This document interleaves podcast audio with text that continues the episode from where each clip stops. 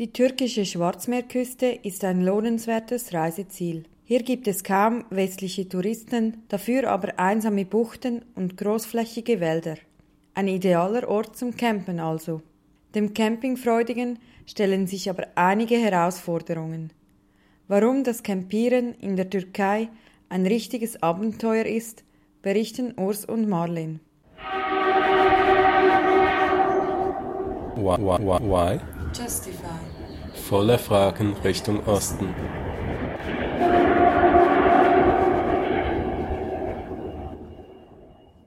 Kaum ist das Wetter etwas wärmer, tummeln sich haufenweise westliche Touristen an der türkischen Mittelmeerküste. Diese bietet für Badefreudige und Kulturinteressierte alles, was das Herz begehrt. Die Türkei hätte aber noch viel mehr interessante Küste zu bieten. Im Norden grenzt die Türkei an das Schwarze Meer. Dort gibt es etwas, was es im Süden nicht gibt. Einsamkeit. Für den westlichen Touristen bietet sich hier die einmalige Gelegenheit, authentische Gastfreundschaft zu erleben. Hier wird nicht touristische Infrastruktur aufgebaut, um dem Westler zu bieten, was er von zu Hause eh schon kennt. Vielmehr wird der Tourist freundlich eingeladen, an den hiesigen Gepflogenheiten Anteil zu nehmen. Das heißt auch, dass man mit viel Ungewohntem konfrontiert ist. Und umgekehrt, Gewohntes wird hier teilweise ganz anders aufgefasst. So zum Beispiel das Campieren. Dass Campieren ein relativ unbekanntes Konzept ist, haben wir hier deutlich erfahren können. Mit unserem Projekt an der Küste zu campen wurden wir mit einigen Herausforderungen konfrontiert. Herausforderung Nummer eins: Die Anfahrt oder besser das Auffinden des Campingplatzes. Natürlich haben wir versucht, uns so gut wie möglich vorzubereiten. Im Internet haben wir die genauen Angaben inklusive GPS-Koordinaten rausgesucht und uns ganz genau rausgeschrieben, welche Straßen wir mit dem Bus fahren müssen, um an den gewünschten Ort zu gelangen. Aber als wir die Leute vor Ort fragten, wie man dorthin gelangt, wusste niemand etwas von einem Camping. Das fanden wir schon eher komisch, denn normalerweise wollte uns jeder irgendeine Auskunft geben, ob sie nun nützlich war oder nicht. Tourismusinformationsstellen verfügen über beste Kontakte zu Pensionen und Restaurants. Fragt man nach Campingplätzen, wird oft gesagt, die seien zu weit weg oder nicht so komfortabel. Man solle doch besser eine Pension wählen. Es gäbe da ein paar günstige Angebote. Nur bei mehrmaligem Nachfragen erhält man Auskünfte zum Camping. Solche Erfahrungen hat auch das Ehepaar Zink gemacht. Herr und Frau Zink sind vor zehn Jahren zu Fuß nach Jerusalem gegangen. In der Türkei haben sie mehrere Male versucht zu campen. Herr Zink berichtet. Wir sind ja lange Zeit zu Fuß durch die Türkei gelaufen und hatten auch ursprünglich ein Zelt dabei. Es hat immer wieder, wenn wir gesagt haben, zeigt uns einen Zeltplatz oder gebt uns eine Gelegenheit, hat es viele, viele Einwände gegeben, die, die einen wollten uns sofort in die nächste Stadt bringen, ins Hotel. Die anderen äh, haben in der Teestube dann gesammelt, weil sie gemeint haben, wir haben kein Geld, um ordentlich unterzukommen. Und äh, schließlich gab es in, in den Teestuben immer eine Diskussion, wer nimmt die Fremden jetzt auf. Das dauert ein bisschen. Oft wird der Bürgermeister, der Baschkan, gerufen, der das dann moderieren muss. Und dann gibt es immer jemanden, der einen einlädt in die Familie zur Übernachtung. Im äußersten Fall kann man immer beim Imam um Quartier in der Moschee nachfragen. Und die erhält man auch. Ist man nicht zu Fuß unterwegs, sondern auf öffentliche Verkehrsmittel angewiesen, ergeben sich beim Aufsuchen des Campings noch weitere Schwierigkeiten. Wie gesagt, meistens wussten wir ganz genau, wohin wir wollten. Aber da stellten sich einige Schwierigkeiten bei der Reise mit dem öffentlichen Verkehr. Der öffentliche Verkehr beschränkt sich hier auf Dolmuschbusse. Wie die Reise mit diesen Bussen funktioniert, muss ich vielleicht zuerst mal erklären. Dolmuschbusse, das sind Minibusse mit einer fixen Anzahl Sitzplätzen und einer variablen Anzahl an Stehplätzen. Wie viele Leute mitreisen dürfen, das entscheidet jeweils der Busfahrer.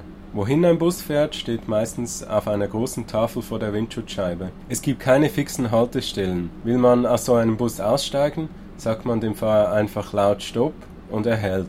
Um mitzufahren, stellt man sich an den Straßenrand und gibt dem Busfahrer ein Zeichen, wenn er vorbeifährt. Ist der Bus schon voll, dann winkt der Busfahrer ab und fährt weiter. Dies führt zu meist ziemlich chaotischen Stops and Goes, was sehr mühsam ist, wenn man zum Beispiel an die Endhaltestelle fahren will.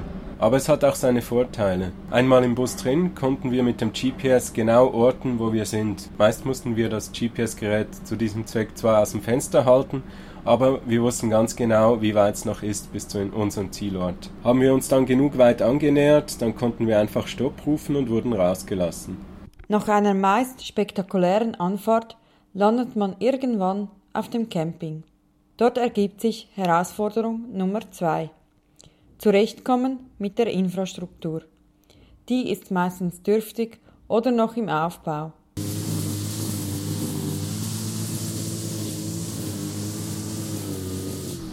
Bei einem Campingplatz wurden wir mit Motorenlärm begrüßt. Dutzende von Männern waren dabei, die Wiese zu schneiden, und als wir ihnen sagten, wo wir unser Zelt hinstellen wollten, haben sie diesen Platz natürlich als erstes gemacht. Danach wurde der Strom verkabelt, auf haarsträubende Art und Weise. Die Stromkabel hingen zwischen den Bäumen und dazwischen Steckleisten, die ziemlich unisoliert aussahen. Dies führte natürlich auch zu Stromausfällen während dem Regen. Ebenfalls bekamen wir Stühle und einen Tisch dazu. Ein guter Service also. Aber dafür waren die sanitären Anlagen ziemlich mies. Die waren wohl in der Vorsaison zum letzten Mal geputzt worden. Immerhin hatten wir einen WC und eine Dusche. Am nächsten Ort fehlten sogar die sanitären Anlagen. Die waren noch im Aufbau. Immerhin gab es eine Dusche am Strand. Es war Mitte Juni, die Hauptsaison hatte noch nicht begonnen. Und so waren wir die einzigen Gäste. Auch wenn man die einzigen Gäste ist, Tiere gibt's immer. Der Umgang mit den Tieren ist eine weitere Herausforderung.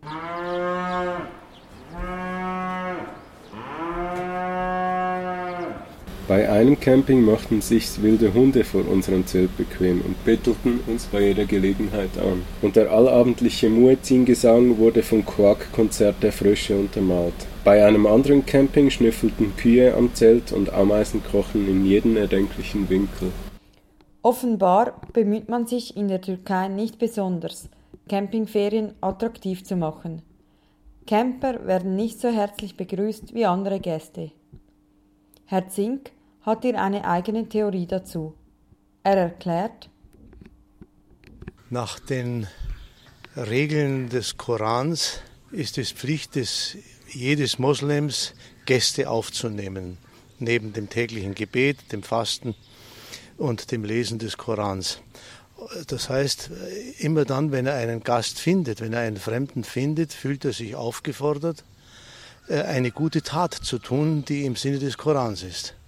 Wenn jemand mit dem Zelt unterwegs ist und sich unabhängig hält von der Gastfreundschaft, von dem Institut der Gastfreundschaft in den muslimischen Ländern, dann dokumentiert er oder sie damit, dass sie diesem, dieser, diesem Erfordernis des Korans, zu dem der Muslim ja verpflichtet ist, nicht entsprechen will.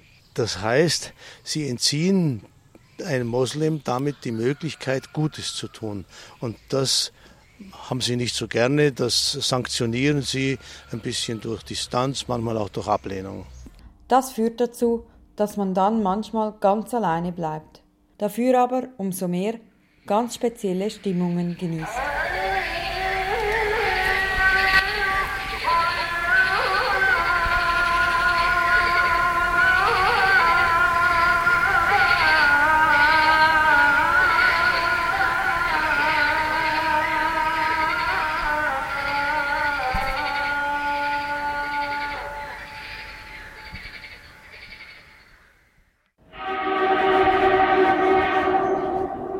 Why? Justify. Volle Fragen Richtung Osten.